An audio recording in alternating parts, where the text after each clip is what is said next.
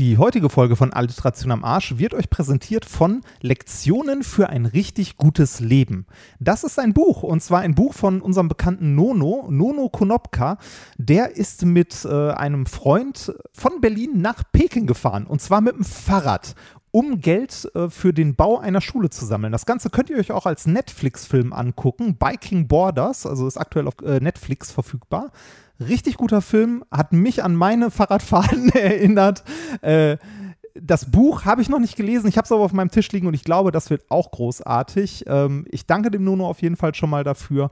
Und äh, ja, ich muss unbedingt mal wieder mit dem Fahrrad irgendwo hin. Richtig, du musst deinen fetten Arsch auch mal wieder bewegen. Das wäre nämlich wichtig, dass du mal wieder ein bisschen hochkommst. Wir machen auch eine Weltreise, Reini, genau wie der Konopka. Das klingt doch richtig gut. Allerdings in der Isetta. Ich fahre die Isetta, du bist oben drauf geschnallt, komplett nackt, dein Penis wackelt die ganze Zeit im Fahrtwind und es werden sich Spaliere aus Menschen bilden, die Alliteration am Arsch hören und lieben.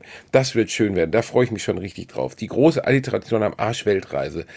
Und jetzt lest dieses Buch. Konopka hat wirklich was Tolles geschrieben und es lohnt sich, sich das anzuschauen. Ja, und guckt den Film. Es, also es ist wirklich äh, eine wirklich schöne Geschichte. Die wollten 50.000 Euro sammeln, um eine Schule zu bauen und mittlerweile sind sie dabei, die dritte Schule zu bauen. Die Spendenaktion ist auch immer noch online.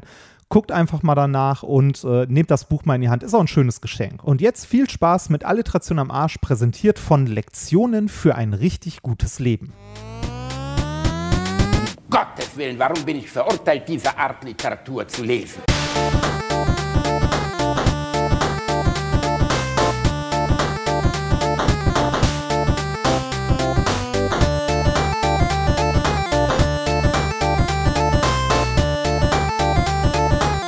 Ich lache niemals unter meinem Niveau. Das Frühstück bitte. Herein.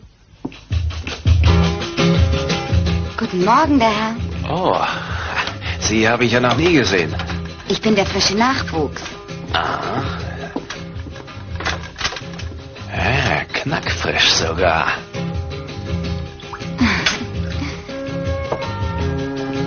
Guten Appetit. Ach, so ein Mist. Ach, lassen Sie nur, das mache ich schon. Na nu, Sie haben ja ein Höschen an. Elisabeth ist immer ohne. Tatsächlich? Oh, das wusste ich nicht. Heute ist mein erster Tag.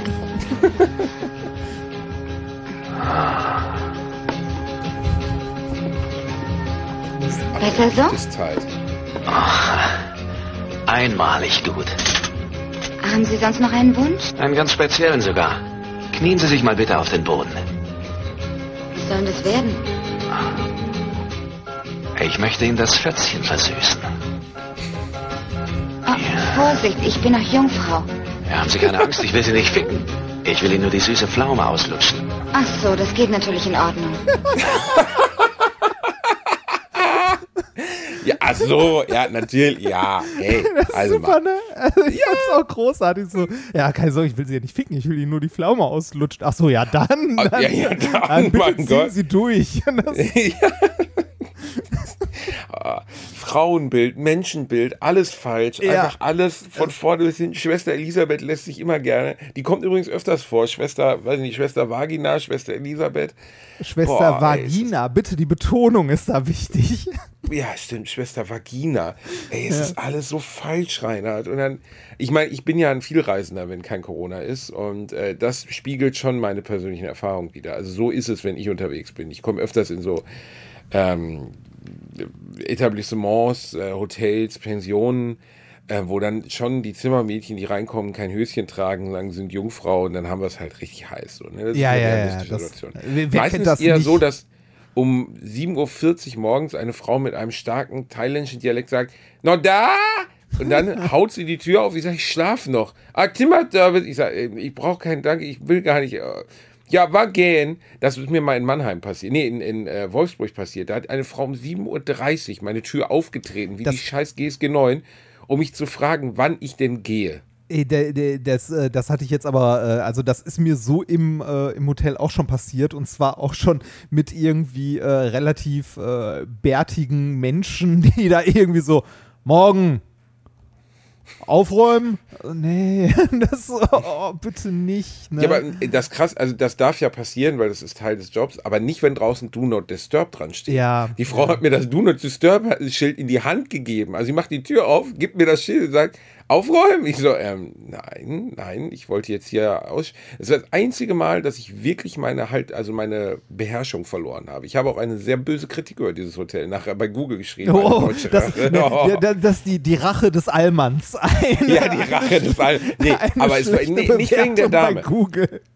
Nicht wegen der Dame. Ich schlief lustigerweise im Nebenzimmer von äh, Stefan von Erkan und Stefan Florian, der ein sehr netter Kerl ist, dem das gleiche passierte, den ich aber zuerst, also ich wurde wach, ich hörte ihn nebenan brüllen, das ist doch nicht hier ernst, ich penne hier noch.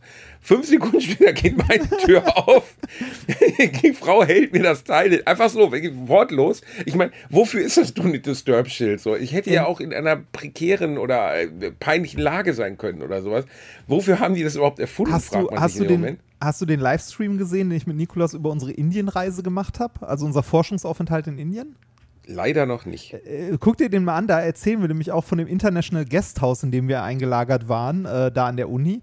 Und ähm, ja, äh, sagen wir so, selbst für indische Verhältnisse war das schon hart, aber, aber, aber, es gab dort äh, einen Typen, ähm, also wir haben morgens Frühstück bekommen und es gab einen Typen, der an unterschiedlichen Tagen, äh, zu unterschiedlichen Zeiten morgens uns Scheitee vorbeigebracht hat. Teilweise so um 6 Uhr morgens oder so.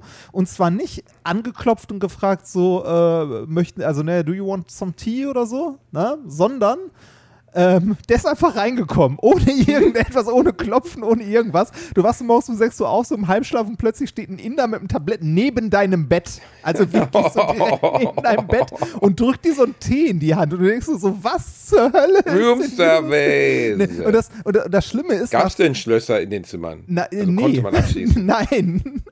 Und das Gab's Schlimme, nicht? Nein, gab's nicht. Und das, das Schlimmste war, nach zwei Wochen hat man sich so dran gewöhnt, dass man sauer war, wenn man morgens keinen Tee bekommen hat.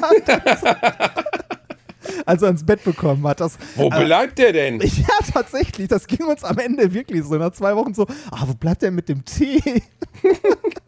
es war wirklich, also in Indien ist das ja eh so eine Sache, ne? Ähm, äh, Privatsphäre, also Privatsphäre und Nähe. Existiert nicht so richtig. Ne? Nee, genau, ist eine ganz andere Nummer. Also, ähm, als, als wir da waren, äh, wir sind ja relativ auffällig, wenn wir in Indien rumrennen, also Nikolaus und ich, weil er ist halt so zwei Meter seht- groß, ne? Und Sieht ich nicht bin. wie die Ranjits aus, ihr Genau, und ich, ich bin so ein tätowiertes weißes irgendwas, ne, so ein Blob. Und, äh, Blob. und das ist für, die, für, für viele Inder natürlich sehr, sehr interessant, als wir da rumgerannt sind, äh, sowohl in der Uni als auch auf dem Marktplatz und so. Und die haben relativ, also Personal Space ist ein Konzept, das da nicht existiert.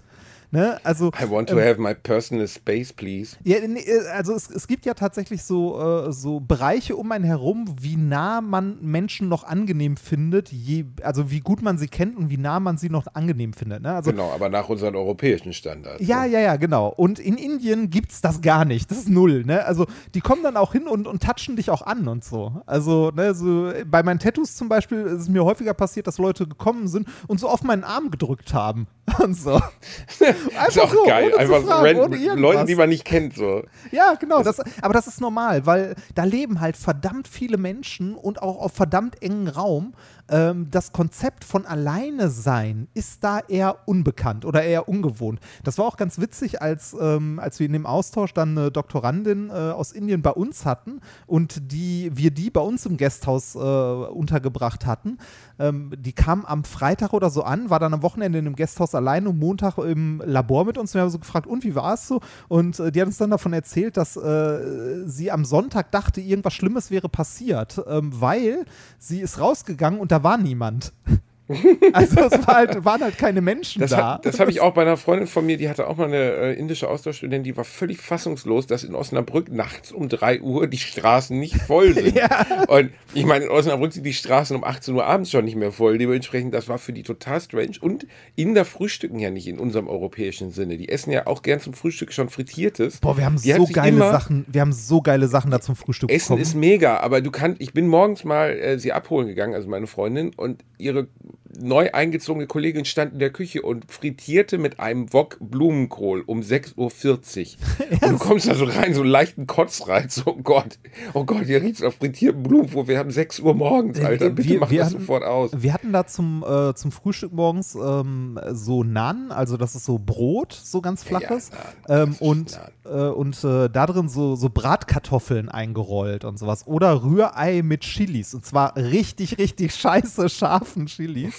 War aber super lecker. Also am Anfang dachte ich auch so, oh, Hölle, ist das scharf nach zwei Wochen so, hm, hm, hm, hm. Gib doch mal das Chili drüber.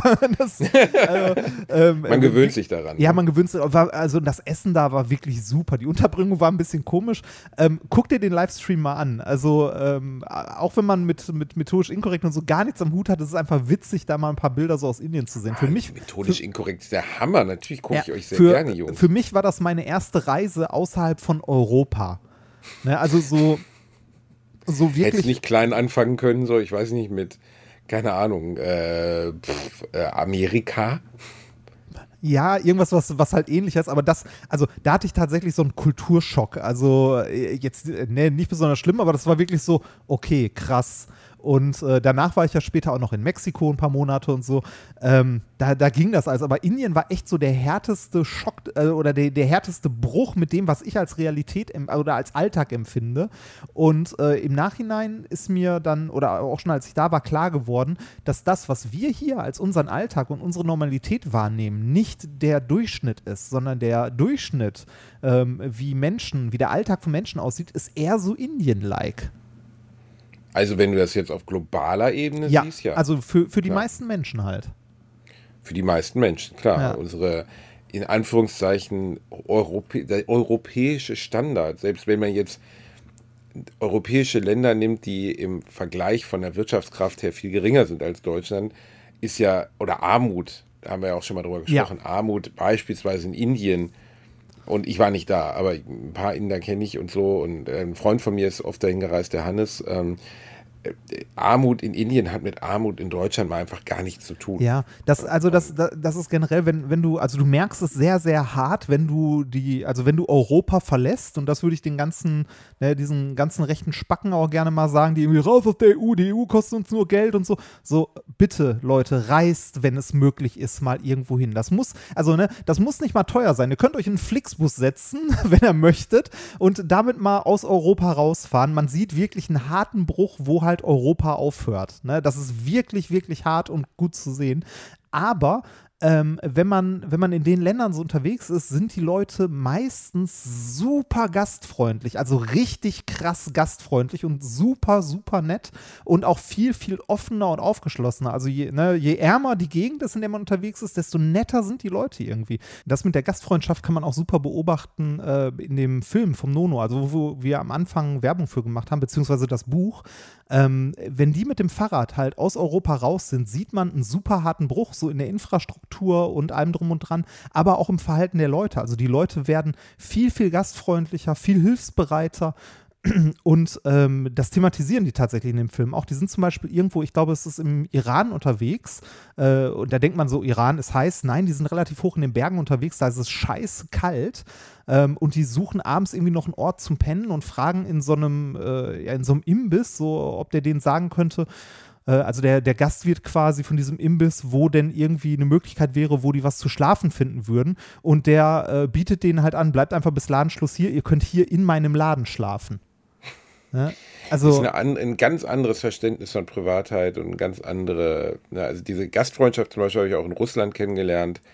Unfassbar. Du kannst da einfach bei irgendwem schellen und sagen, kann ich bei ihm schlafen? Also habe ich nicht gemacht, aber die Tür ist immer offen. So, Ja, ne? das- und also das ist äh, schon beeindruckend. also hier bei äh, Biking Borders, ähm, bei, de, bei dem Film, ähm, siehst du auch, wie der, äh, wie der Nono auf dem Fahrrad äh, bei einer Familie, wo die nachts gepennt haben, die die vorher nicht kannten, den kleinen Jungen mitnimmt, weil er noch nie ein Fahrrad gesehen hat und mit dem einfach so ein bisschen mit dem Fahrrad durch die Gegend fährt. Und für die Familie ist das so vollkommen okay, dass da so ein fremder Typ, also ne, bei denen pennt und mit, dem, mit dem Kind, also mit dem Jungen irgendwie eine Runde rumfährt und so.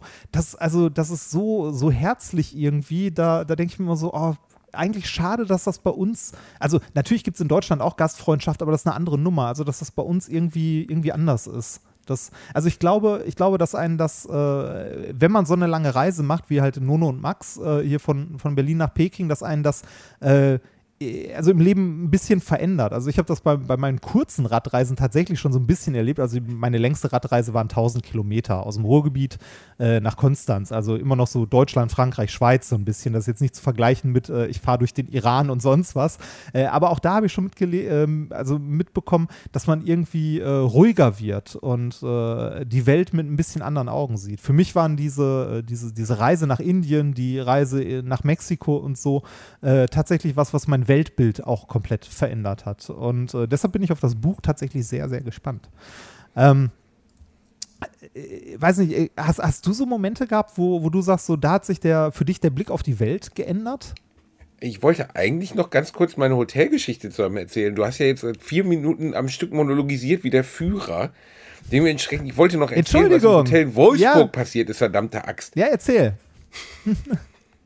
Ich mache nur Spaß. Das, ich bin komplett bei dir und ich überlege gerade, ob es äh, Momente gab, in denen sich meine Welt sich verändert hat. Ich sehne mich allerdings auch manchmal nach diesem Erlebnis, das die beiden gehabt haben. Also ich kenne auch so ein paar Leute, die um die Welt gereist sind äh, so Backpacking-mäßig und so irgendwie ganz viele neue Kulturen kennenlernen. Ich kriege ja schon Scheiße rein, wenn ich, äh, ich wäre wahrscheinlich schon an der rumänischen Grenze, wenn ich mir da ein Brot an der Tanke hole, würde ich zusammenbrechen müsste nach Hause. Man holt sich auch weißt kein Brot an der Tanke, das passiert ja auch in Gelsenkirchen. Ne?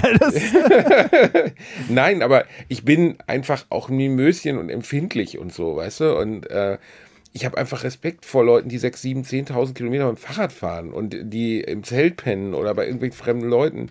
Da muss ja auch ein Mindset bei sein, dass du das kannst. Es waren, ähm, glaube ich, 15.000 Kilometer. Aber ja. ja. Unfassbar. Unfassbar. Und ich, ja. ich beneide das halt einfach. Ne? Und äh, ich weiß nicht, ob ich es könnte. Also äh, erstmal körperlich sind die fitter als ich, aber auch, ob ich es von, von meinem Bedarf nach, in Anführungszeichen, Luxus, Zivilisation, ähm, klar, jetzt sagst du, ja, das geht alles verloren über die Reise hinweg. Ja, das kann, mag sein, also, geht auch verloren.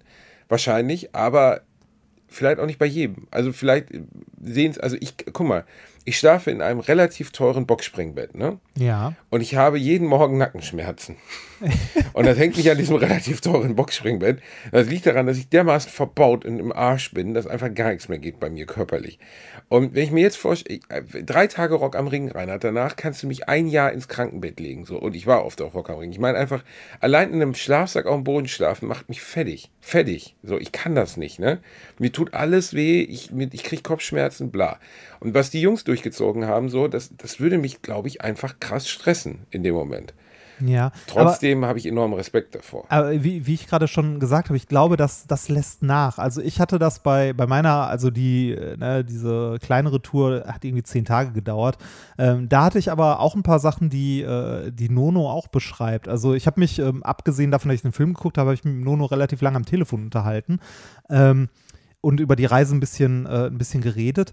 Äh, du hast am Anfang, wenn du so eine Reise machst, hast du was, das, äh, das fühlt sich so an wie Erlebnisdruck. Ne? Also ist, vielleicht kennt das der ein oder andere aus dem Urlaub auch, dass man irgendwie irgendwo ist und denkt so, boah, jetzt muss ich aber das machen und da will ich noch hin und das muss ich machen und ne, du planst irgendwie jeden Tag voraus und eigentlich ist es schon fast Stress, obwohl es eigentlich Spaß machen sollte. Und mir ging das bei, bei meiner kleinen Fahrradtour am Anfang auch so die ersten zwei, drei Tage. Man wollte vorankommen und so und äh, witzigerweise hat mir Nono erzählt, dass es bei deren Reise genauso war. Die hatten am Anfang auch geplant, wo sie überall hin wussten und einen genauen Terminplan und was weiß ich nicht alles. Ne? Und so bei denen nach einem Monat oder manchmal auch nach ein paar Tagen stellt sich dann irgendwann ein, dass du merkst so, ach komm, das ist alles egal. Ne? Auch äh, ob du jetzt weißt, ob du für heute Abend schon Platz zum Pennen hast, ist auch irgendwann egal. Wird, schon, wird sich schon irgendwie ergeben. Und du lebst so in den Tag hinein und da wird es dann richtig, richtig entspannt und richtig schön. Aber ich kann auch verstehen, dass man sagt so, äh, ah, ich weiß nicht, ob ich auf den Komfort verzichten kann. Ich glaube ja ich glaube, das geht. Das äh, könnte am Anfang vielleicht scheiße sein, aber du, äh, also mir ging es zumindest immer so, wenn ich mit dem Fahrrad und einem Zelt unterwegs war, ähm, dass ich äh, die ersten ein, zwei Tage immer dachte, ach scheiße, warum mache ich das eigentlich? Aber irgendwann, wenn du, wenn du nach so einem Tag Fahrradfahren äh, im Regen, ne, vor deinem Zelt sitzt, irgendwie unter so einem halb abgespannten Tuch, dir äh, auf einem auf Campingkocher Nudeln mit Aldi-Pesto machst, ne? Äh, und merkst so, du bist einfach nur glücklich in dem Moment, dann ist das jede, jede Sekunde wert, die du vorher geflucht hast. Weil das ist ein unglaublich schönes Gefühl. Ich vermisse das. ja, also also man, man, man, das ist man ja, wird dankbarer. Das ist seltsam. Im Moment sind wir in so einer, man wird dankbar und äh, im Moment sind wir in so einer weltweiten Situation. Also so ein Ding wäre ja gar nicht durchziehbar. Ne? Das ist einfach nicht möglich. Im Moment wäre aber der einzige Zeitraum in meinem Leben, in dem ich es theoretisch zeitlich machen könnte. Ja. Ähm, ich habe keinen Job, in dem man mal ein Jahr verschwinden kann. Habe ich einfach nicht. Geht nicht. Kann, kann ich nicht. So, Ja, ne? also ist auch keine klar. Option oder so. Ähm, ich weiß nicht, ob ich es vielleicht irgendwann mal in meinem Leben machen würde oder machen werde. Was ich mir schon vorstellen könnte, wäre echt so mit meiner Frau mal irgendwie sechs Monate um die Welt zu jetten. Also jetzt jetten klingt ein bisschen Cristiano Ronaldo-mäßig, aber einfach, keine Ahnung, nach Rio zu fliegen und dann weiter zu fliegen nach Peru und dann weiter zu fliegen nach Kanada und einfach über, also die Beschwerlichkeit der Reise, in dem Fall jetzt, also auf so einem Fahrrad durch die Gegend zu eiern, das wäre mir zu viel, glaube ich. Das würde Aber- mich so anstrengen. Aber, aber, du? genau, aber genau das ist eigentlich der Punkt. Äh, Also der, der, nicht, mal, nicht mal das Anstrengende auf dem Fahrrad, sondern ähm, dass du, äh, du hast ja gerade schon gesagt, äh, von äh, irgendwie nach Rio, nach so und so, nach so und so. Du, äh, wenn du, wenn du mit so einem Fahrrad oder wenn du langsamer reist und nicht so schnell, dann merkst du irgendwann oder du kommst an den Punkt, wo äh, dies, dieser dumme Spruch, der Weg ist das Ziel, äh, wo, wo das tatsächlich, wo das tatsächlich dann stimmt. Es ist, du musst dann nicht in Rio sein und danach in New York und sonst wo, sondern es reicht, wenn du, wenn du irgendwie äh, zwischen Wanne Eickel und äh, ja, okay, nee, da ist scheiße. Ähm, Zwischen Wanne Eickel und Bochum Stiepel aber- nee, geht nee, auch. Aber es, aber, aber, es, äh, aber es reicht, wenn, wenn du irgendwie ein bisschen weg von dem bist, wo du sonst bist. Also äh, ne, fahr Richtung Süden irgendwo, irgendwo in die Berge oder so. Oder an die Ostsee. äh, Jetzt nicht an den Strand oder so, ne? Aber ähm, langsamer reisen, ne? Äh, ganz bewusst zum Beispiel nicht irgendwo hinzufliegen, was nebenbei auch scheiße für die Umwelt ist, sondern ähm, äh, sich irgendwie in so einen alten Bummelzug zu setzen, so einen, äh, weiß nicht, irgendwie durch die skandinavischen Länder mit dem Zug fahren, ohne einen, Ja, einen festen geil. Plan zu haben, sondern einfach nur, also das ist heutzutage jetzt ne, mit Corona, mit Grenzkontrollen und so weiter schwer und wahrscheinlich auch nicht so geil, aber dass man, ähm, dass man sich von diesem Erlebnisdruck beim Urlaub machen verabschiedet, weil dann ist es fast egal, wo du bist und es ist einfach nett, weil du überall irgendwie was findest, was, was halt gut sein kann. Also ich habe das in fast jeder Stadt, in der ich bis jetzt gewohnt habe, äh, bin ich gelegentlich einfach mal äh, rausgegangen und durch die Gegend gelaufen. Und zwar äh, selbst in Essen, wo ich aufgewachsen bin. Ne? Einfach mal nicht die Wege, die man immer geht, sondern einfach andere, also einen anderen Weg nehmen, eine andere Straße mal lang gehen als sonst. Ähm, und bist du ausgeraubt worden? Nein, Direkt in Essen. Drei Straßenleiter so, gib mir dein Geld. nee, Ähm, aber, aber ich habe da irgendwie... mir nur mal die Straßen Aber, aber ich habe aber ich hab da irgendwie äh, Sachen gesehen und gefunden, die ich halt vorher nicht kannte, die ich nicht wusste oder so. Ähm, ne, das, äh, da läufst du irgendwie eine Straße lang und siehst irgendwie, weiß ich, Denkmal für was weiß ich nicht was, für irgendeinen, äh, irgendeinen Erfinder, der da in einem Haus gewohnt hat oder so und merkst so, ah, geil, die Gegend, also um meine Haustür rum kann auch interessant sein, wenn ich mal andere Wege gehe als sonst. Also Dafür ist einfach- ein Hund natürlich gut. Ja, ne? Also genau. Einfach Otto, rausgehen mal. Klar gehe ich mit dem spazieren, aber ich gehe oft, oder meine Frau und ich gehen oft mit ihm auch einfach Wege, die wir nicht kennen, weil für ihn ist das am Ende egal. Ne? Also Ja. er äh, will ja nur schnuppern und freut sich, wenn es irgendwie hübsch ist und ein bisschen, ne, ein bisschen angenehm für ihn ist. Ähm, und da, ich würde sagen, dass ich von der Südstadt, in der ich lebe, was ein relativ großer Bereich in Köln ist, ähm, sicherlich 70 Prozent bereits gesehen habe. Was aber auch schön ist, weil du immer wieder Sachen siehst, die du vorher nicht gesehen hast. Ich bin gestern noch an einem Haus vorbeigekommen, da werden links und rechts von der Tür stehen wirklich zwei Zwerge, aber so überhalb der Türstehler, also in drei Meter Höhe, so dass du es nicht siehst, und tragen so einen Pfosten über der Tür. Das muss über 100 Jahre alt sein, eigentlich ein Relief in der Wand. Aber total schön und super aufwendig. Das war ja die Zeit, das ist auch eine der großen also es gibt eine Menge Dinge, warum die Weltkriege sehr bedauerlich sind, aber einer derer ist auch, dass die Vorkriegsarchitektur, die wir in Deutschland hatten, die ja in den Innenstädten manchmal in Altbauten noch erhalten ist, einfach so schön war. Also ich meine, heute baut man Funktionsbauten, in den 60er, 70er Jahren hat man auf einmal angefangen, Plattenbauten zu bauen, heute baut man halt so viereckige Lego-Kästen mit Riesenfenstern. Anfang des 20. Jahrhunderts hat man in Großstädten Häuser einfach aufwendigst verziert, mit ganz tollen Reliefs, mit ganz tollen äh, Insignien, mit, mit, mit, äh, mit Sprüchen und sonst was. Und das ist ja alles weggebombt worden. Und nur Ja. in den seltensten Fällen dann, also wenn man mal sehen möchte, wie Deutschland heute aussehen würde, muss man in manche Bereiche der Schweiz fahren oder äh, nach Belgien. Belgien ist aber von der Architektur anders. Ähm, das Und- ist, wenn, wenn, du im, äh, wenn du im Osten von Deutschland unterwegs bist, siehst du noch deutlich, deutlich mehr alte, äh, wirklich hübsche Gebäude. Also Leipzig zum Beispiel ist eine unglaublich hübsche Stadt, äh, als in, äh, in den Westbundesländern, also in den großen Städten. Was zum Großteil daran liegt, dass äh, halt äh, ne, so wirtschaftswundermäßig Kapitalismus in den 50er, 60er Jahren nach dem Krieg halt äh, ne, so der, der Drang war, ne, das Land wieder aufzubauen und so und die halt alles abgerissen haben und neu gebaut haben. Ja, Was- und ich habe halt eine Doku drüber gesehen über Plattenbauten der 60er Jahre. Es gab einen großen deutschen, in Anführungszeichen, Architekten, der die Innenstädte damit zugekleistert hat. War schon ein sehr alter Mann, der war damals schon um die 80 und der hielt das für die Zukunft des Wohnens. Und das war ja, also zum Beispiel Das Verwandte von mir leben immer noch im Plattenbau, ähm, äh, aber in einem mittlerweile etwas modernisierten Plattenbau. Die haben diese Wohnung, das ist ein Lehrer auch, äh, aus meiner engsten Verwandtschaft, und die haben diese Wohnung Mitte, Ende der 70er Jahre gekauft und da war das the shit. Ja. Heute, äh, in diesem Plattenbau geht es, ich würde aber trotzdem dort nicht leben wollen. Und Ja, ähm, das ist. Aber der, der Ansatz war ja ein anderer. Man sollte halt irgendwie uniformiert in, in kleinen Kästen nebeneinander leben. Und das hat für die meisten Menschen, also es gab dann Auswirkungen, die auch in dieser Doku vorkamen, hat für die meisten Menschen, zumindest jetzt in Europa, Deutschland, nicht funktioniert.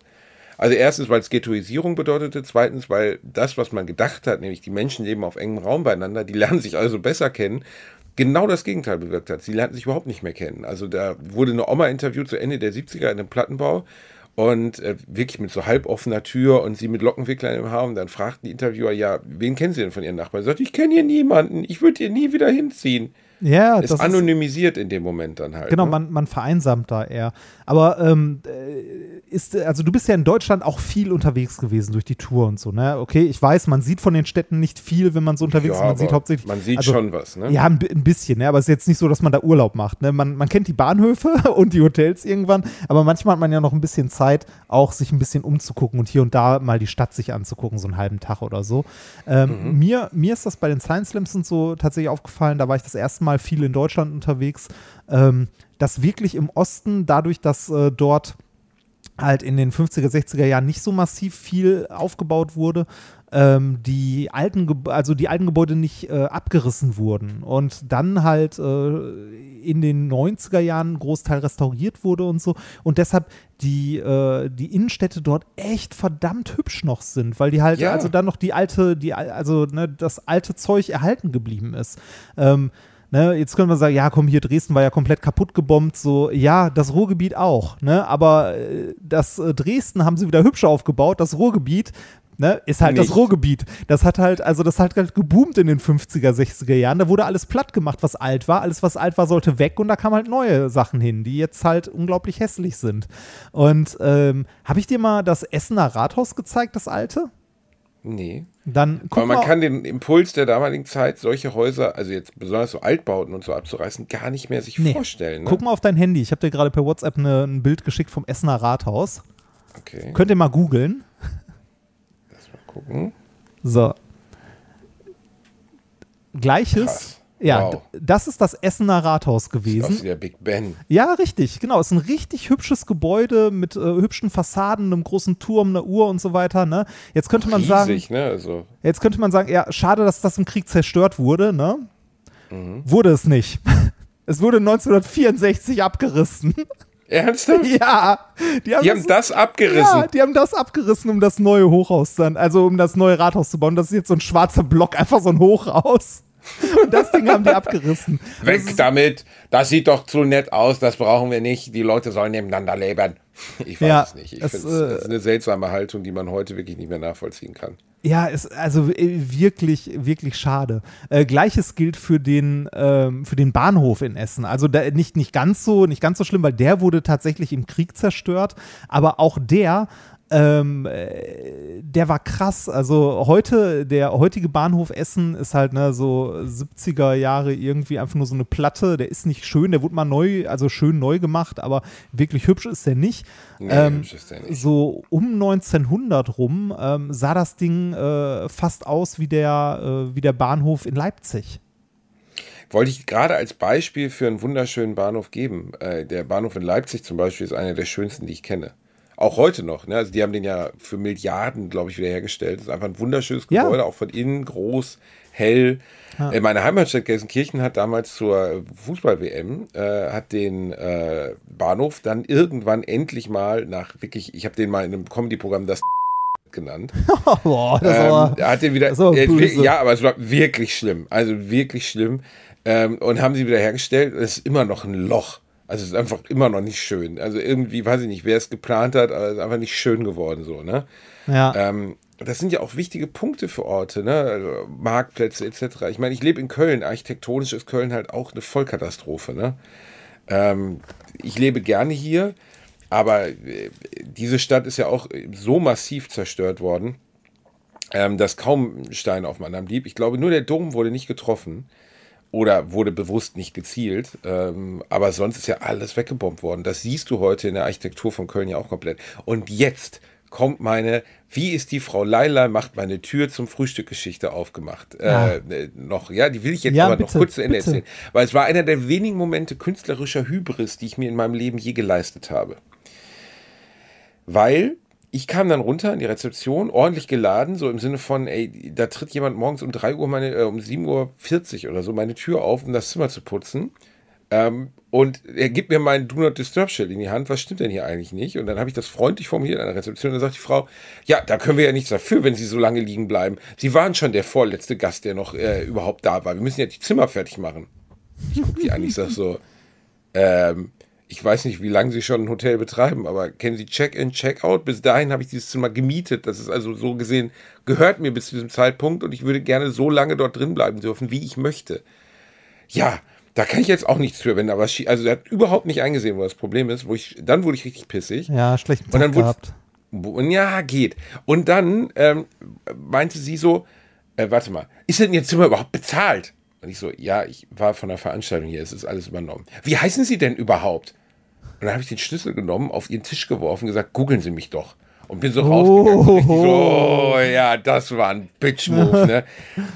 Hat nicht so gut funktioniert. Ich glaube, sie hat mich nie gegoogelt und hasst mich bis heute, aber danach habe ich es hab ich's ihr richtig gegeben per Google-Bewertung. Oh ja, oh ja. Ich muss mal nachgucken, ob diese Google-Bewertung jemals beantwortet wurde vom Hotel. Wahrscheinlich. Es war nicht. einfach erniedrigend, also es war einfach super scheiße. Also schlechter geht's nicht mehr. Ach, Reini, war gar keine so Klimax-Geschichte. Jetzt willst du wieder ein bisschen monologisieren, während Nee, ich, ich, will, so ich, ich schaue. dir, ich erzähl dir einfach mal von gestern Abend. Oh ja. Ähm, Oh, ich habe ich hab gestern Abend ja äh, auf Twitch ein neues, äh, ein neues Format quasi ausprobiert, das mir sehr, sehr viel Spaß gemacht hat. Ähm, äh, und zwar nicht einfach nur gezockt, sondern ich dachte mir, ich mache mal ein bisschen mehr Inhalt, also äh, andere Hobbys, die ich noch habe und ähm, Wichsen, Reini, hast du wirklich live gewichst? Oh, ja, wow. ja, bei OnlyFans. Aber ähm, nur, nur dort. Nee, ähm, Bramford, Hard Jerking. Äh, nee, ich habe äh, ähm, ich habe äh, angefangen, also ich wollte ja, hatte ich ja schon von erzählt, so äh, Konsolen und so ein bisschen an Technik rumschrauben und ich habe mal mit was Wolltest ein ganz, bisschen ganz löten, hast du ja, gesagt. genau, ich wollte ordentlich löten. Nee, ich habe mal, und da ist mir gestern aufgefallen, ich habe das so lange nicht mehr gemacht, dass ich das richtig schlecht mache mittlerweile. Reini, die meisten Menschen haben noch nie gelötet und mit den meisten Menschen meine ich mich. Also wo lötet man in seinem Leben jemals? Also warum soll ich habe auch gar keine Möglichkeit irgendwas zu löten. Ich weiß auch nicht, wie es geht. So im, im Labor habe ich, ne, und. Ja, äh, Reini, wie viele von unseren Hörern sind im Labor? Weiß ich nicht, Also, ein mein- paar, ein paar. aber Nein, ich hab, aber ich, ich habe mir geht damals. Löten denn? Also man hat so, so ein Mittel, das gibt man da drauf und dann hitzt man das mit so einem Stäbchen, ne? Man hat, einen Löt, die- man, hat, man hat einen Lötkolben, man hat Lötzinn, im Zweifelsfall noch Flussmittel und was, um die Lötspitze wieder sauber zu machen, eine Zange, eine Entlötpumpe und ja, was denn? Hast du denn danach deine Lötspitze schön sauber gemacht? ja, habe ich. Streifst es schön ab gemacht? und dann Oh mit einem Schwämmchen und dann, Halt die Schnauze ran, das ist ja widerlich. Nein, aber äh, äh, allein das Equipment für das, was, weil du sagst ja zu mir, ja, kannst du ja auch mal machen. Ich so, wo soll ich das denn hermachen? Also ich habe ja, Gehst auf- hier mit dem Feuerzeug erheizt irgendwie gehst, gehst auf Amazon benutzen. und sagst Lötkolben-Set und dann zahlst du 20 Euro und dann hast du den Kram zu Hause liegen. So. Äh, Was tut denn Löten Kost- eigentlich, Reinhard? Welt. Äh, elektrischen Kontakt vermitteln zwischen, also du, du hast so eine Platine, da sind Leiterbahnen drauf, dann steckst du da Sachen rein, also Bauteile und machst sie damit fest mit flüssigem Metall, mit Lötzinn.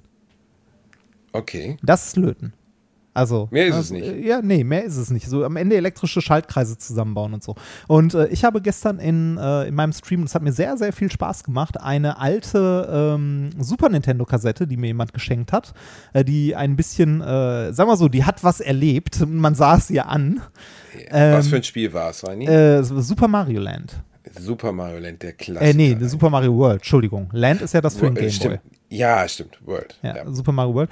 Ähm, und Das geht äh, übrigens, das kann man heute wirklich immer noch total gut spielen. Ja, die Sachen vom SNES, also die von Nintendo, die Sachen kann man äh, generell alle eigentlich noch ganz gut spielen. Also Mm, ja, mm, äh, es gibt ja viele, die glauben, man könnte Super Mario N64 oder Super Mario Ja. 64 noch spielen. Das kann man allerdings, also ich habe es letztens noch gespielt, äh, nicht wirklich. Also du kannst, natürlich kannst du es spielen, aber dieser Effekt, der damals auftrat, eine äh, erstmal ladefreie oder halbwegs ladefreie offene 3D-Welt, in der du dich frei bewegst mit einem Analogstick zu spielen, das, was damals so wow war, ist heute einfach nur so mega oll. ja, und die äh, und die Grafik ist auch noch so mittel, ne? Oh, es hat schon wieder geschellt.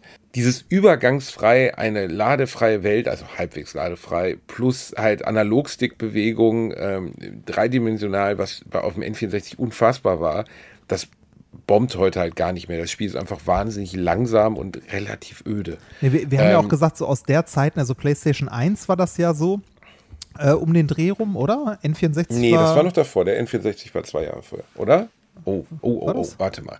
Ich hätte gesagt, das war 1 so war die- 97, N64 muss 96 gewesen Ich, sein. also ich hätte gesagt, dass das so die gleiche Konsolengeneration war. Ja, ja, das P war's. also P Das war's. PS1 und N64 war so die gleiche Konsolengeneration und aus der Zeit generell die Sachen kann man heute nicht mehr so gut spielen, weil die Grafik halt, aber da haben wir schon mal drüber geredet, weil die Grafik halt unerträglich ist. Also das geht gar nicht. Ne? Also Grafik so, ist unerträglich. Nee, ist sie wirklich, weil da fing, fing halt 3D an und 3D war damals so beschissen, also die, äh, ne, das hat so, so kacke ausgesehen, also für uns damals natürlich toll, aber im, äh, also retrospektiv kann man das nicht mehr, das geht nicht, das ist nicht, nicht gut. Und die 2D-Sachen kann man halt immer noch ganz gut spielen, weil die halt immer noch hübsch sind, so aus der Zeit. Genau, und Super Mario World auf dem N äh, Super Nintendo, das geht halt immer noch komplett. Ja, Und jetzt bitte erzähl über das rein, über deinen Lötkolben rein. Ja, genau. Nee, ich habe, äh, ich habe diese, äh, diese Cartridge gestern genommen und äh, mal aufgeschraubt, ähm, die Batterie da drin ausgetauscht. Also da ist ja auf der Platine da drin ist eine Batterie verlötet für die Speicherstände, die habe ich ausgetauscht, weil die halt schon knappe 30 Jahre alt ist. Und äh, die Cartridge an sich mal gereinigt, also die halb abgerissenen äh, Sticker abgemacht und das Ganze mit einer Zahnbürste, Spüliwasser und Alkohol äh, gereinigt und äh, danach wieder zusammengeschraubt. Mir fehlen leider die Labels, sonst hätte ich es komplett restauriert bekommen quasi. Also die muss ich noch, die kommen die Tage, die kommen dann drauf.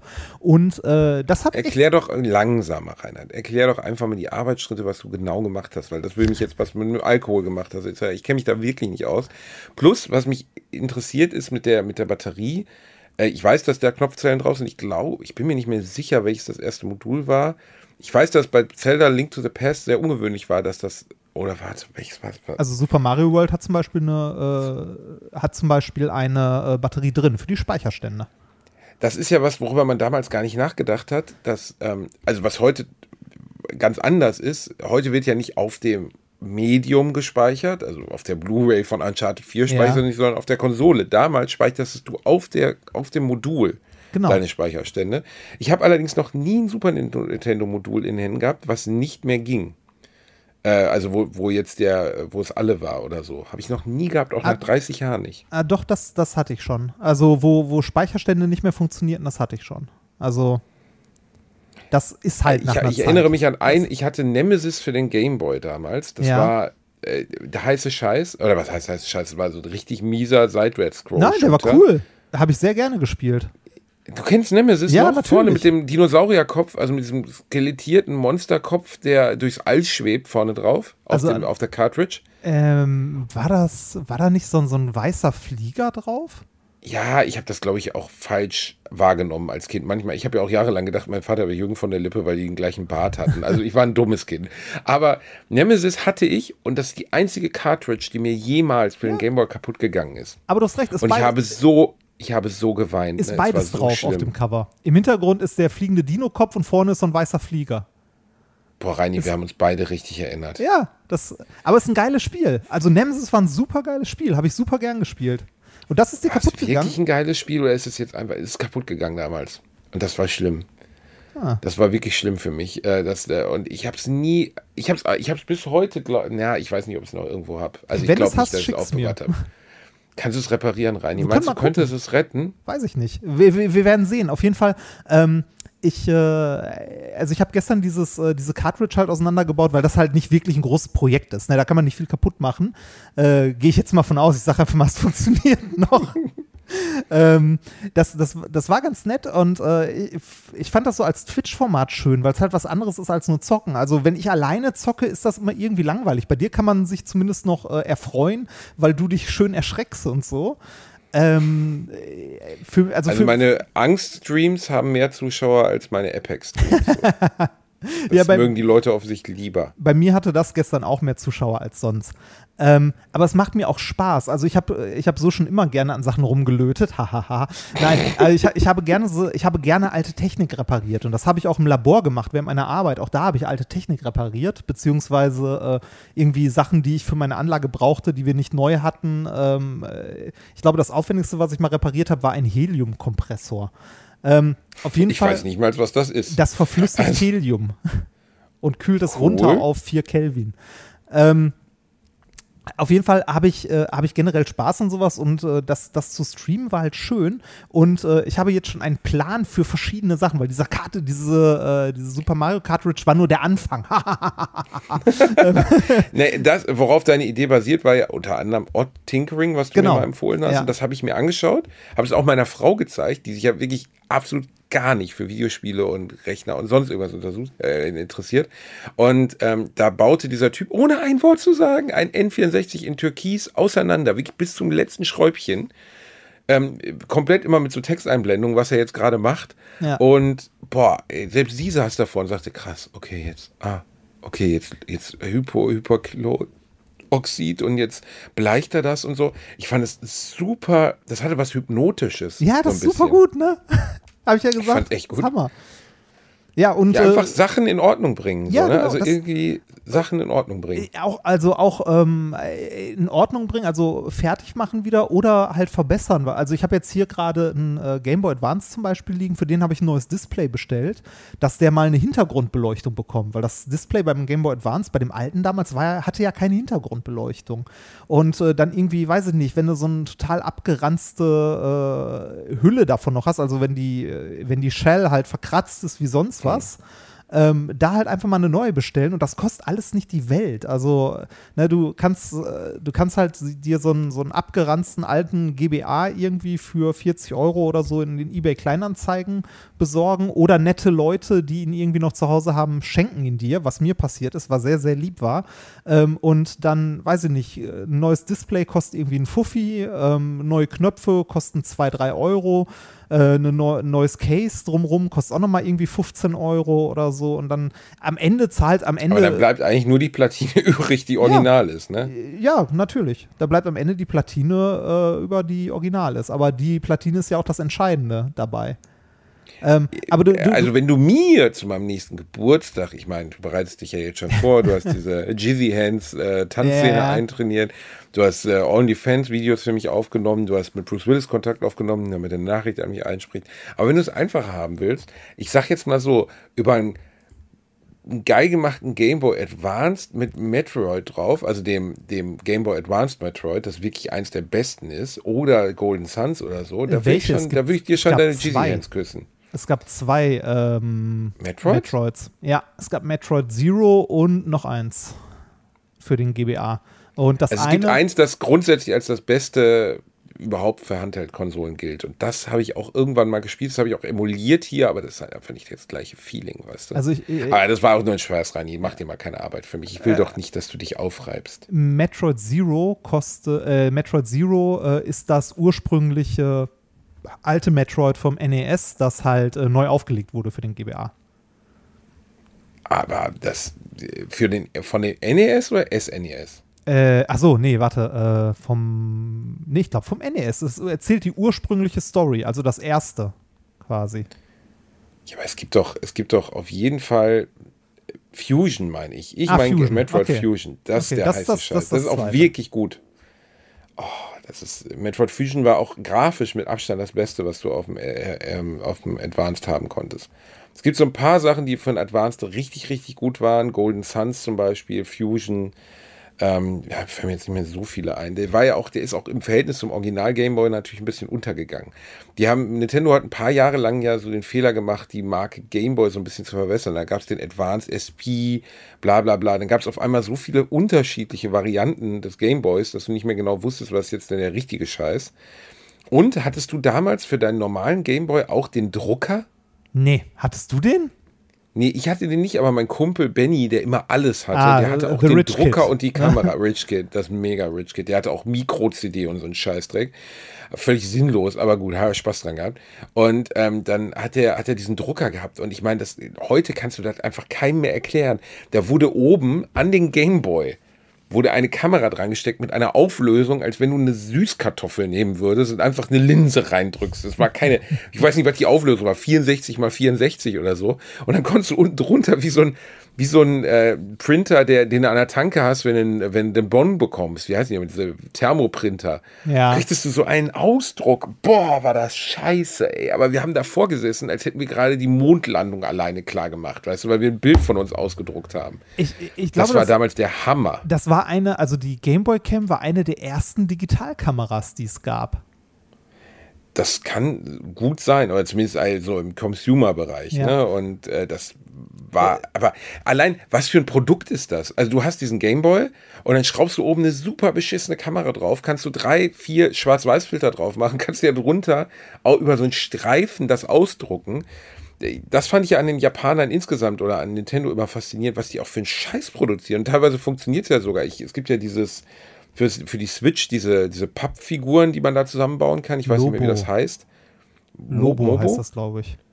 Ja, Ja. ich habe das einmal gesehen, ich habe gedacht, was ist das für eine Scheiße? Und dann lese ich die Verkaufszahlen und denke so, ach so, okay, ist gar keine Scheiße, ist Ich- richtig viel Geld. Äh, Ich habe das, ich hab das bei, ähm, äh, bei Nikolas, also Nikolas Sohn hatte das und da habe ich das mal ausprobiert. Also der hatte ein Set davon und zwar das Virtual Reality Set, wo du quasi die, die Switch vorne reinsteckst und dann äh, so, so, ein- so eine UFO-Jagd quasi machst und so UFOs abschießt, indem du das vor, also mit so einem Visor vors Gesicht hältst und dann so UFOs abschießt. Und ich dachte mir so, krass, das funktioniert richtig gut.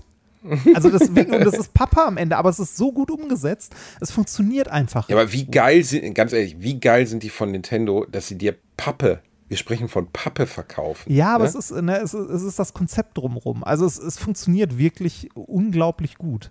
Naja, egal. Ähm, äh, ich habe dir gestern oder heute, weiß ich nicht, noch einen YouTube-Channel äh, geschickt, wo wir gerade über so Spielhistorie äh, reden. Äh, Gaming Historian.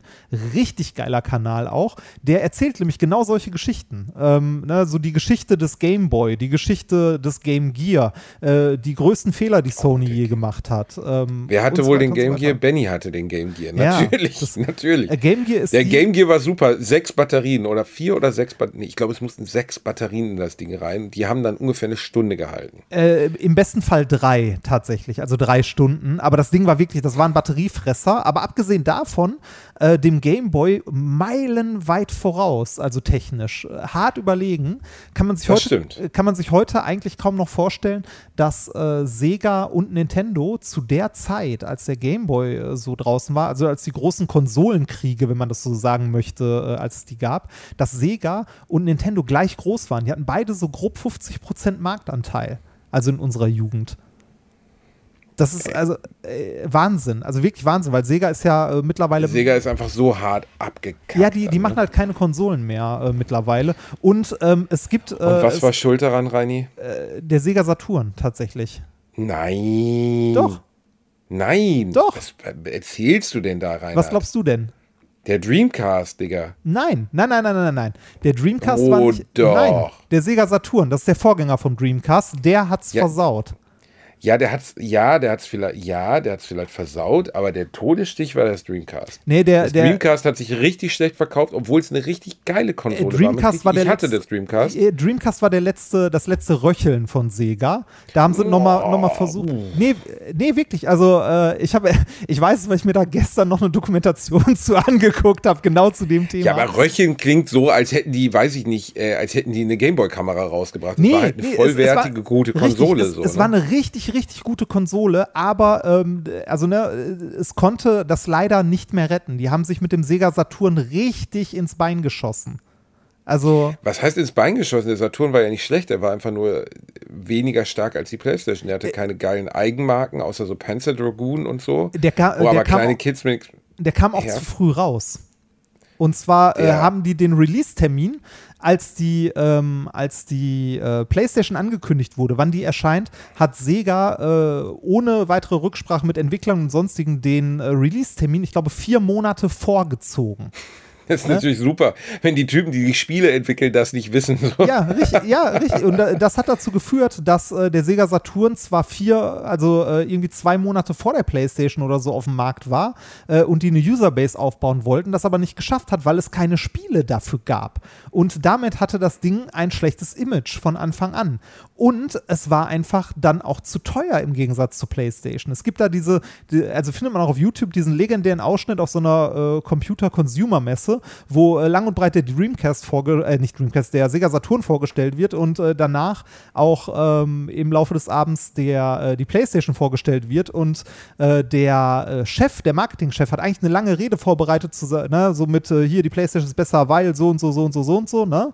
Und ähm, der, ähm, der Sega Saturn kostete zu der Zeit ähm, 399 Dollar und der äh, Marketingchef von Sony ist einfach nach vorne gegangen, hat sich ans Mikro gestellt und sagte 299, thank you. Und ist gegangen. Das gab es ein paar Jahre später nochmal. Äh, ich weiß aber nicht mehr in welcher Combo. Da ist genau das gleiche passiert mit der Xbox. Die Xbox One wurde angekündigt und dann ist die PS4 rausgegangen und hat das Ding für 100 Euro weniger angekündigt, glaube ich. ja, das ist. Ich, also- ich weiß nicht mehr genau, ob es PS4 und Xbox One war, aber es war auf jeden Fall auch genau die gleiche Combo. Äh, Die eine Firma wollte schneller sein und Microsoft ist ja in den letzten Jahren einfach massiv ins Hintertreffen geraten Ja. und wollte irgendwie performen, hat dann einen Preis angekündigt und dann ist halt Sony rausgegangen und hat gesagt, okay, ihr kriegt eine geilere Konsole für einen Huni weniger und dann war es halt auch eigentlich instant vorbei.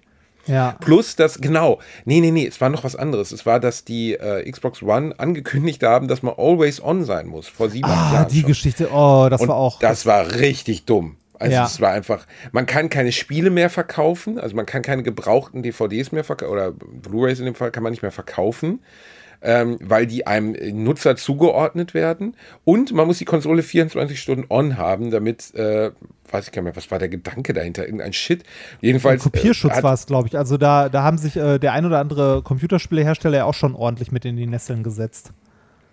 Genau, es war der Kopierschutz, genau. Und äh, damit haben die sich so unbeliebt gemacht, haben sich selbst so gebumst, dass es einfach vorbei war in dem Moment. Also äh, dann kam Sony raus, hat gesagt, ja, bei uns ist nicht always on und viel Spaß. Und dann war eigentlich schon klar, wer gewonnen hat. Ja, das. Und dann äh, haben sie es rausgepatcht und so. Und genau, das haben sie, aber Microsoft hat es in den letzten Jahren sehr oft gemacht. Also ich glaube, sie haben, war das bei der Xbox One oder bei der letzten, äh, allein schon, das Allerkränkste ist ja, dass man jetzt schon gar nicht mehr weiß, wie die Konsole heißt. Die neueste heißt jetzt Xbox Series X. Dann gibt es die Xbox One Series, dann gibt es, also die Namensgebung ist schon so dämlich. Ja, das ist- Anstatt das ist es ein einfach wie bei- durchzunummerieren. Das wie bei Apple mit dem iPhone. Da kam auch irgendwann das iPhone X, das iPhone XS, Ja. XP, XR, X irgendwas, dann wieder 10, dann 11 und bläh. Ja, aber der Unterschied, der einzige Unterschied bei iPhone und, und einer Konsole ist, dass die Konsole viel von Eltern gekauft wird, die dann in den Laden gehen und sagen, ich hätte gerne die so und so und kriegen es nicht hin. Die, die Handys werden im Zweifelsfall von Privatpersonen selbst gekauft, die sich dann vielleicht vorher informieren. Trotzdem ist die Namensgebung bei Apple bescheuert. Ich wollte nur kurz darauf hinaus, sie hatten doch auch dieses Feature, das Kine- Kinect, was komplette Scheiße war. Ich habe das natürlich. Ähm, bin im Wohnzimmer irgendwie mit dem Kanu durch so einen Wildwasserfluss gesprungen, äh, dass Kinect auf einmal äh, bedingend sein sollte. Also es sollte einfach klar sein, Kinect muss man haben, damit die Konsole läuft. Und dann haben sie es einfach einen Monat vorher oder danach wieder rausgepatcht, weil sie gemerkt haben, die Leute wollen das gar nicht. Ja, das, also, äh, da, da, wurde, da ist an so vielen Stellen so viel falsch gelaufen, häufig schon bei, bei Konsolen. Ähm, ich, wie gesagt, sch, äh, schau dir den Kanal mal an und speziell die Folge äh, zur, zur Dreamcast, die ist super interessant. Also geht eine Viertelstunde oder so. Ich glaube, du wirst diesen Kanal lieben. Okay, das schaue ich mir auf jeden Fall an. Mein Lieblingslügner, was Videospiele anbelangt, und das gilt für den Rest der Welt, glaube ich, wahrscheinlich auch, ist Peter Molyneux. Den kennst du ja auch. Ja, ne, natürlich. Von Populus und so. Der es einfach geschafft hat, ein paar coole Spiele zu machen, Ende der 80er, Anfang der 90er und danach einfach nie wieder was Cooles zu machen, aber immer so zu tun, als wenn er einen richtig heißen Scheiß am Start hat. Und das gipfelte ja, da glaube ich, habe ich schon mal von erzählt, als er dieses mit 22 Cans, das war ein Entwicklerstudio, was er gegründet hat, wo es ein Spiel gab, wo du auf so einen, Kn- auf so einen, so einen, so einen Block geklickt hast und der Block immer weiter auseinanderfiel. Das war weltweit synchronisiert. Ah, das Ding, ja, ja, da, da haben wir mal drüber Und- gesprochen, wo genau. irgendwie, äh, äh, wo es einen riesigen Preis geben sollte, ne? Einen riesigen Preis, Ja. genau. Und die arme Sau, die es nachher geschafft hat, wurde dann nach Vancouver geflogen, durfte einen Tag zum Entwicklerstudio. Die Leute wussten gar nichts davon. Der kam wohl mit dem Taxi da an, wurde einmal irgendwie beim Hausmeister vorgezeigt, durfte ein Stück Pizza essen, sich dann wieder verpissen. Und äh, Peter Molyneux hat es wirklich immer geschafft. Und da, da, deswegen will ich darauf hinaus. Der hat auch damals Project Milo bei der Kinect angekündigt. Ich weiß noch, wie ich mit meiner Frau im Wohnzimmer saß und ihr erzählen wollte, das ist die Zukunft der Videospiele, ist der Oberhammer. Sie interessiert sich ja, wie gesagt, nicht dafür. Aber ich fand so beeindruckend, weil das, das, der Gedanke dahinter war, du hast diese Kinect, also die Kamera vor deiner Xbox stehen und dann sitzt im Bildschirm ein Junge, der auf einer, einer Schaukel rum äh, sehr gut animiert, tolle Gesichtsanimationen. Und in dem Werbevideo interagierte die Frau mit dem. Die redete mit dem wie eine real existierende Person.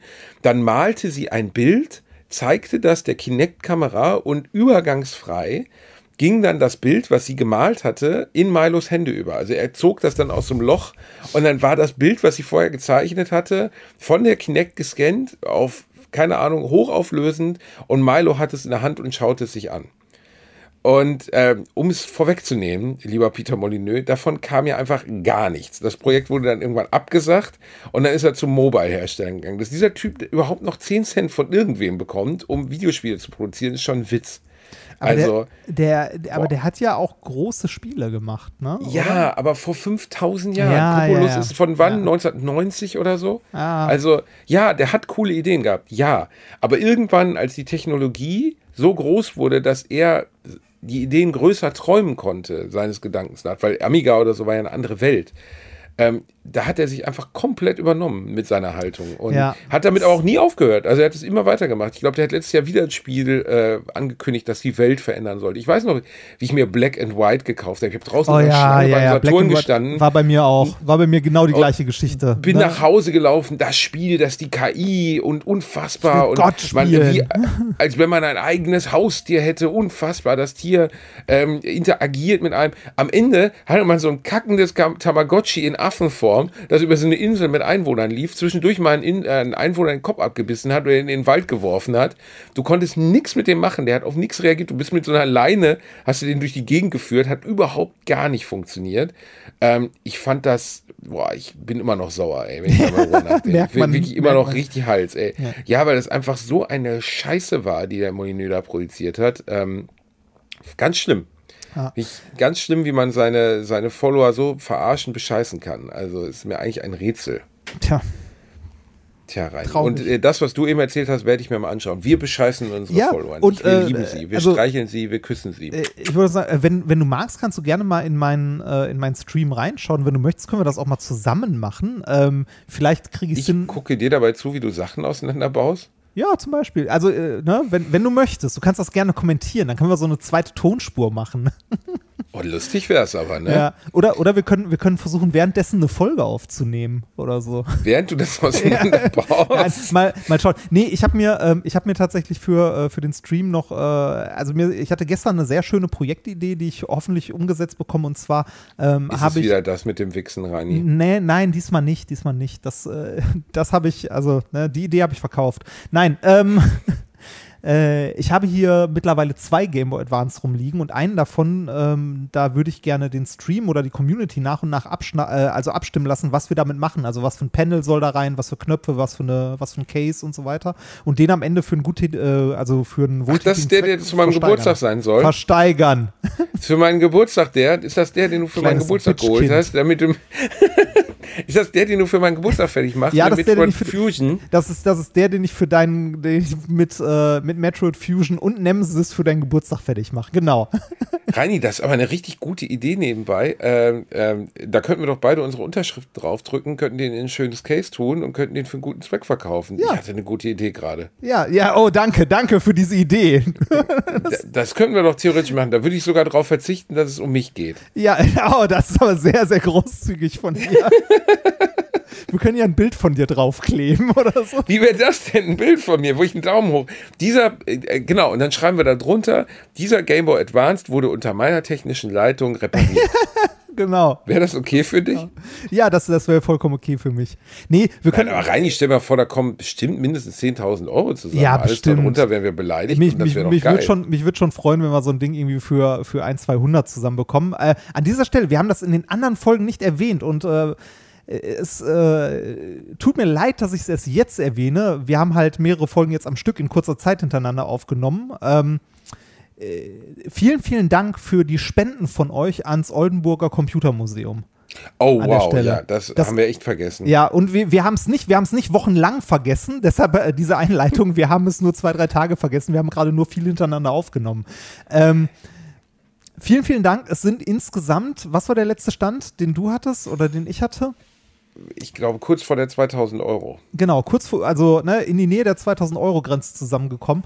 Ähm, das heißt, von dem, was wir gespendet haben, das habt ihr einfach mal verzehnfacht. Und äh, vielen, vielen Dank dafür und auch danke vom äh, Oldenburger Computermuseum.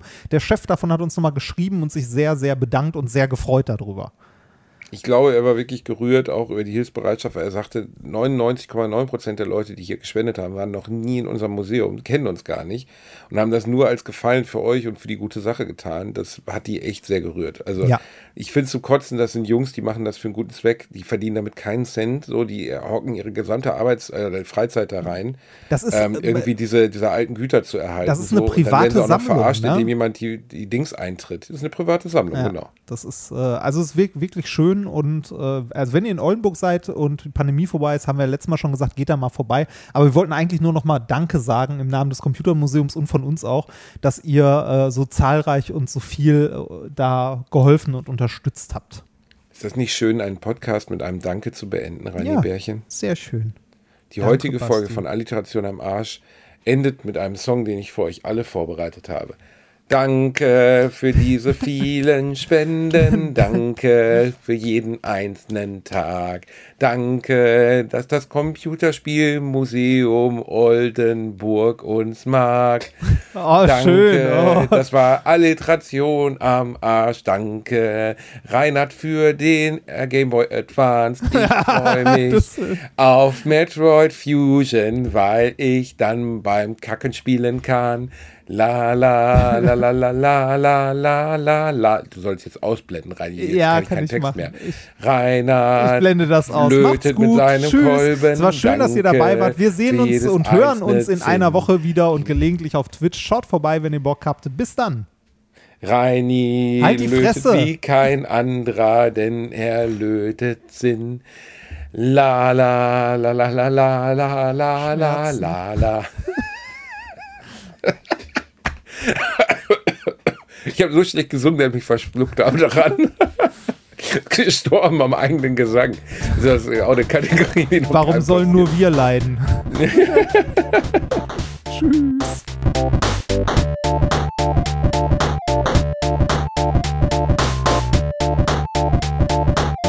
Ich habe gelacht, aber unter meinem Niveau.